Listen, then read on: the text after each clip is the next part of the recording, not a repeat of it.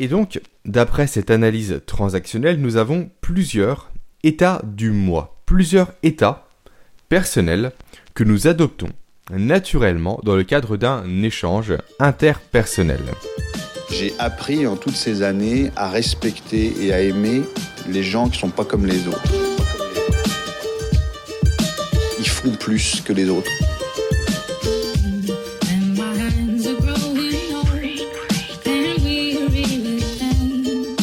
Ils font même plus pour les autres.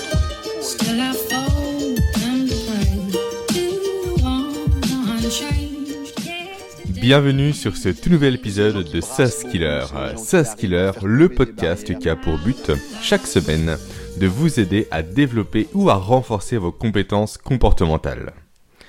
Alors, cette semaine, nous allons parler ensemble de communication et de relations interpersonnelles. Je vais vous présenter tout simplement un outil qui m'aide beaucoup, qui m'aide énormément au quotidien depuis maintenant, depuis 3 ans. Ouais, ça doit faire 3 ans que je m'en sers.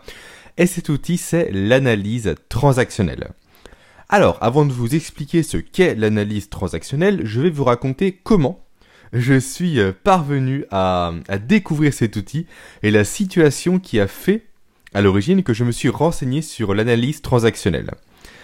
Donc, euh, j'occupe un poste de responsable recrutement depuis maintenant un peu plus de 3 ans. Et mon N plus 1, donc mon responsable direct, le PDG du groupe pour lequel je travaille, est quelqu'un que l'on peut qualifier facilement de, euh, charismatique. C'est l'image type du businessman qui pratique euh, un management vraiment paternaliste. Et donc, forcément, qui dit management paternaliste implique un besoin important de contrôle, donc de micromanagement, un besoin de montrer que c'est lui le patron, que c'est lui le chef, et également une humeur variable ainsi qu'une présence assez forte de règles au travail. Donc il est assez intransigeant par rapport aux règles qu'il définit. Et je suis sûr euh, que toutes les personnes qui m'écoutent et qui disposent ou qui ont eu dans le passé ce type de manager se reconnaissent parfaitement, ou plutôt les reconnaissent parfaitement dans cette description-là. Et justement, si c'est votre cas, si aujourd'hui vous disposez de ce type de manager-là, écoutez bien le podcast jusqu'au bout, il pourra vous aider dans votre relation avec cette personne. Donc, revenons-en maintenant à mon N plus 1. Au début de notre relation, professionnelle bien sûr, euh, je me faisais littéralement, comment dire, euh, écraser par lui lors de nos échanges. Je sortais précédemment, donc avant de l'avoir lui comme responsable, d'un management beaucoup plus laxiste et donc, du jour au lendemain, je suis passé du tout au tout. Je suis passé d'un extrême à l'autre. Et donc, la relation que j'avais avec mon manager était véritablement compliquée et difficile à vivre au début. Et rapidement, autant vous dire que j'ai eu marre de cette situation-là.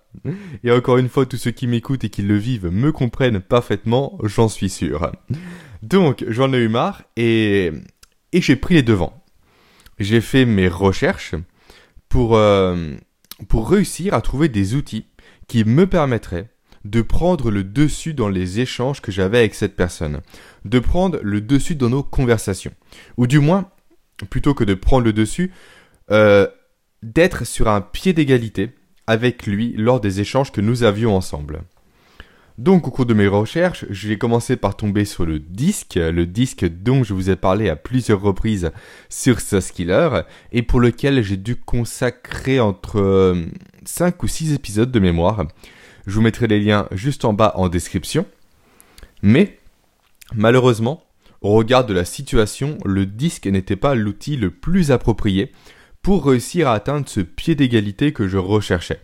En effet, lui comme moi disposions de la même typologie comportementale, et bref, le disque, tout ça pour dire que c'était pas spécialement adapté euh, comme outil. Donc j'ai continué à, chercher, je me suis pas limité au disque bien entendu, j'ai épluché pas mal de sites et j'ai lu euh, une bonne dizaine, voire vingtaine d'articles. J'ai également écouté des vidéos, j'ai écouté des livres, j'ai lu des livres, bref, j'ai fait pas mal de recherches, ça m'a pris euh, peut-être un mois ou deux mois, grosso modo, de recherche pour redécouvrir l'analyse transactionnelle.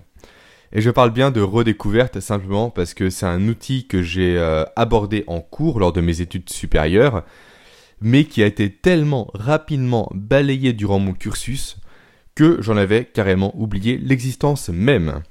C'est un peu la limite des études. Hein. Grosso modo, moi je compte faire une série de podcasts sur l'analyse transactionnelle, donc là c'est le premier épisode.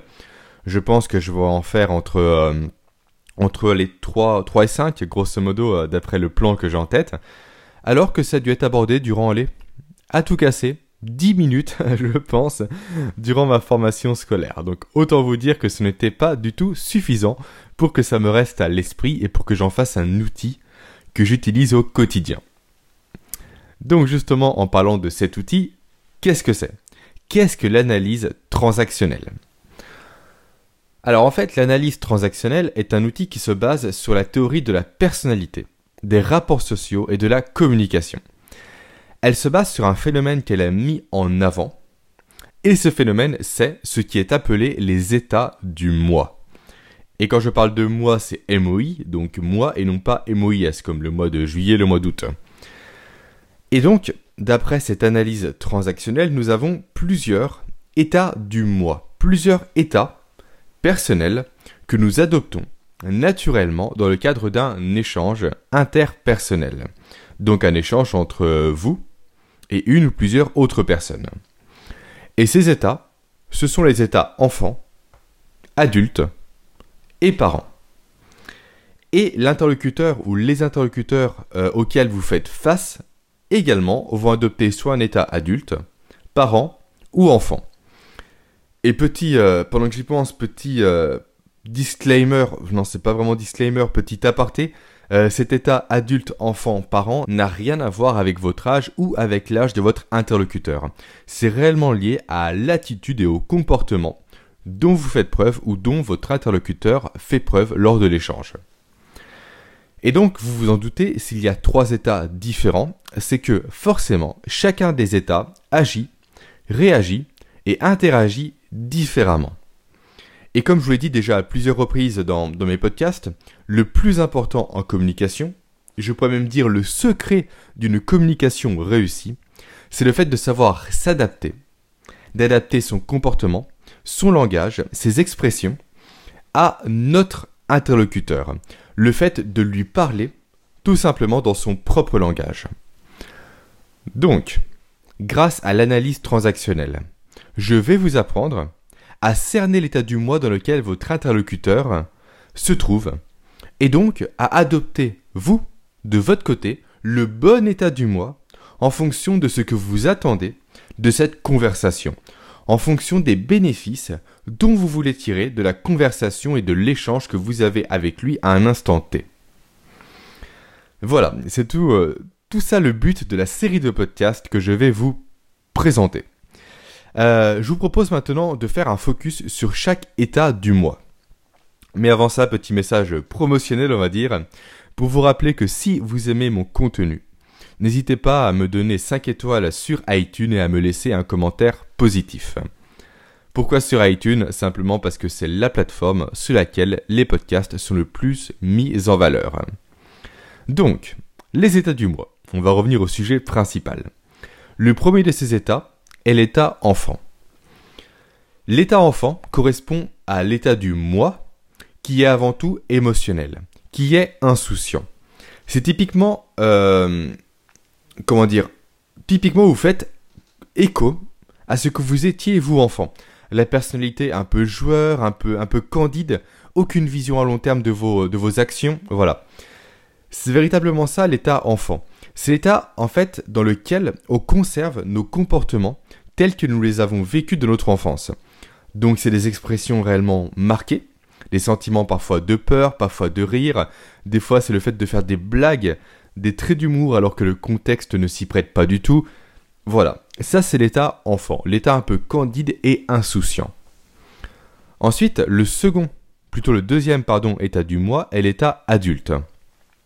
L'état adulte, c'est l'opposé de l'état enfant. Souvent, un adulte va dire à un enfant, justement, ne fais pas ton enfant. Donc, l'état adulte, c'est quoi? C'est le fait d'être euh, responsable. Le fait d'être conscient de ce qu'est la vie, de ce qu'est, plutôt de ce que sont les règles qui régissent la vie et la société, et donc de faire, comment dire, en fonction de ces règles-là. Le moi adulte est une personne en fait tout simplement qui va mettre ses émotions et ses actions constamment en lien avec le contexte actuel dans lequel elle se trouve. Elle va adapter par exemple son comportement et ses émotions à sa vie personnelle et changer de comportement et d'émotion lorsqu'elle passe en vie professionnelle. Ça c'est le moi adulte. C'est véritablement l'état dans lequel on adopte un comportement qui touche à la réalité, à, à l'ici et au maintenant. Voilà, on est dans un contexte et on s'adapte à ce contexte, ni plus ni moins. Et enfin, le, dernier état, l'état donc parent, là on est sur un état d'autorité, un état de pouvoir, un état de je suis le parent et je décide de ta vie, je décide de ce qui est bien pour toi, et je vais te punir si jamais tu ne respectes pas les règles que je t'ai imposées. Grosso modo, c'est la phrase euh, tu vas dans ta chambre, tu ranges ta chambre, tu vas dormir. Et maintenant que j'y pense, c'est plutôt, euh, plutôt drôle parce que justement cette phrase tu vas dans ta chambre est une phrase que prononce à plusieurs reprises mon N plus 1 au quotidien. Souvent quand il s'adresse à moi et aux autres collaborateurs, il dit Allez, dans votre chambre, allez travailler. Donc on voit réellement la position de parent dans laquelle il se plaçait et il se place encore aujourd'hui. Donc l'état euh, parent, si je résume, c'est l'état dans lequel en fait on va se, euh, comment dire, se calquer sur les modèles parentaux que nous avons eus dans le passé et que nous avons d'ailleurs toujours actuellement. Donc ces modèles parentaux euh, peuvent être nos parents directs, peuvent être également nos grands-parents, euh, nos tuteurs, si nous avons eu des tuteurs, potentiellement également nos entraîneurs sportifs. Voilà. Tout ce qui faisait figure d'autorité dans le passé, sur lesquels on se calque aujourd'hui lors de nos relations.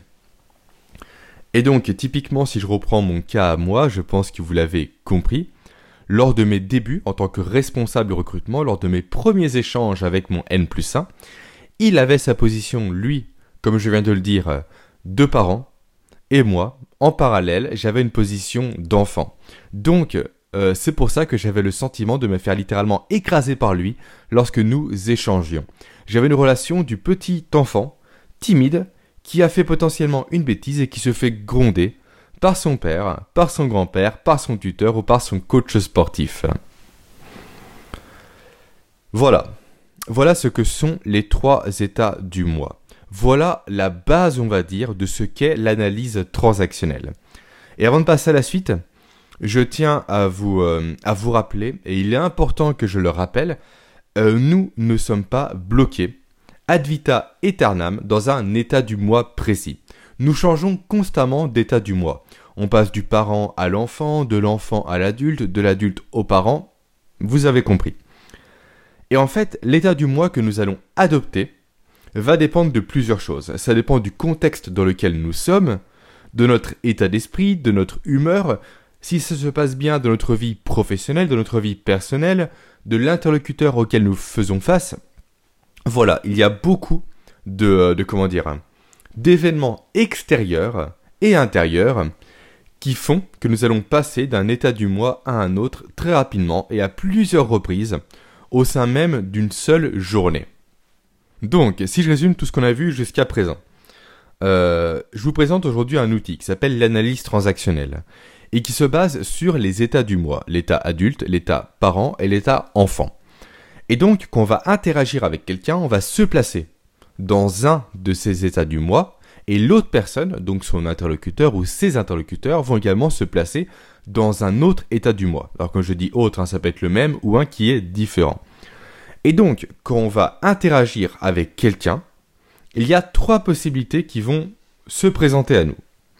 Soit, dans notre relation avec cette personne, on va se calquer sur nos propres modèles passés, auquel cas on va être dans un état adulte, soit on va reproduire ce que nous avons vécu dans le passé, quand nous étions enfants, donc nous sommes là sur le modèle du moi enfant, ou sinon troisième possibilité, on va tout simplement être terre à terre, on va agir, réagir et interagir avec la réalité telle qu'elle est, et non pas telle euh, que nous l'avions vécue dans le passé, ou telle que nous espérons la vivre dans le futur. Et là, nous sommes dans l'état du moi adulte. Et l'interlocuteur en face va faire de même. Il va agir, réagir et interagir selon l'état du moi dans lequel il va se trouver. Donc, tout le but de l'analyse transactionnelle, c'est le fait d'apprendre à cerner l'état du moi dans lequel va se trouver votre interlocuteur, pour vous y, encore une fois, adapter. Alors pour adapter et pour adopter même je devrais dire l'état du moi qui va dans le sens de ce que vous vous attendez de la conversation. Et pour déterminer cet état du moi, il suffit simplement d'observer la façon d'être et de s'exprimer de votre interlocuteur ou de vos interlocuteurs. Car il y a une véritable corrélation, une véritable relation entre l'état du moi dans lequel se trouvera la personne qui vous fait face et le code de communication que va adopter cette personne-là. Forcément, la communication qu'elle va adopter sera directement liée à l'état dans lequel elle va se trouver. Et tout ça, le fait de savoir analyser son interlocuteur, le fait de savoir s'adapter à son interlocuteur, nous allons le voir dans les épisodes suivants, dans les épisodes bah, notamment dans l'épisode de la semaine prochaine. Et nous allons détailler ensemble chaque état du mois, leur façon précise d'agir, de réagir et d'interagir. En quelque sorte, je vais vous donner les clés pour que vous puissiez analyser facilement, en un clin d'œil, dans quel état du mois va se trouver la personne qui vous fait face, pour ensuite vous vous adapter rapidement à elle. Et également, je vais vous parler, alors soit la semaine prochaine, soit dans l'épisode d'après, donc dans d'ici 15 jours, des, euh, des, comment dire, des subdivisions des états du mois. Parce que chaque état du mois, à l'exception d'un seul, va se subdiviser en sous-états du mois. Je ne vais pas compliquer les choses aujourd'hui, là c'est réellement un épisode pour présenter l'analyse transactionnelle, donc on abordera tout ça en temps et en heure. Voilà l'épisode d'aujourd'hui. J'espère qu'il vous aura plu, j'espère que le contenu vous aura intéressé et surtout qu'il vous aura donné envie de continuer cette série de podcasts sur l'analyse transactionnelle. Alors croyez-moi, c'est un outil très puissant, un outil dont je vous recommande de, euh, de vous servir au quotidien pour faciliter vos relations avec les autres. D'autant plus que l'analyse transactionnelle, une fois que vous allez la maîtriser, vous pourrez vous en servir pour un grand nombre de situations diverses et variées. Vous pourrez avec désamorcer des conflits, persuader quelqu'un, convaincre quelqu'un, négocier. Voilà, il y a beaucoup de choses qui sont liées à l'analyse transactionnelle, beaucoup de choses qui en découlent et qui vont vous faciliter la vie au quotidien. Et voilà, là je pense que j'ai tout dit. Encore une fois, j'espère que ça vous aura plu. Je vous laisse euh, potentiellement m'envoyer vos retours soit par email, soit en commentaire sur l'article sur mon site qui est lié à cet épisode. Tous les liens sont bien entendu juste en bas en description. Et je vous ferai une petite ressource complémentaire, je pense, également par rapport à cet épisode, que vous retrouverez dans l'email que je vais vous faire parvenir dès qu'il sera sorti. Et pour toutes les personnes qui ne font pas encore partie de ma liste privée, donc euh, les personnes qui reçoivent euh, mes ressources complémentaires, vous avez un lien juste en bas en description pour pouvoir y accéder facilement. Maintenant, je vous dis à la semaine prochaine pour le prochain épisode sur l'analyse transactionnelle. Ciao j'ai appris en toutes ces années à respecter et à aimer les gens qui sont pas comme les autres. Ils font plus que les autres.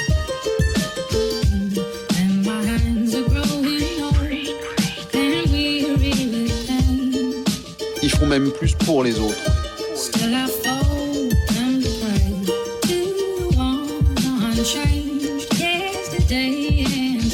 c'est les gens qui brassent beaucoup, c'est les gens qui arrivent à faire tomber des barrières.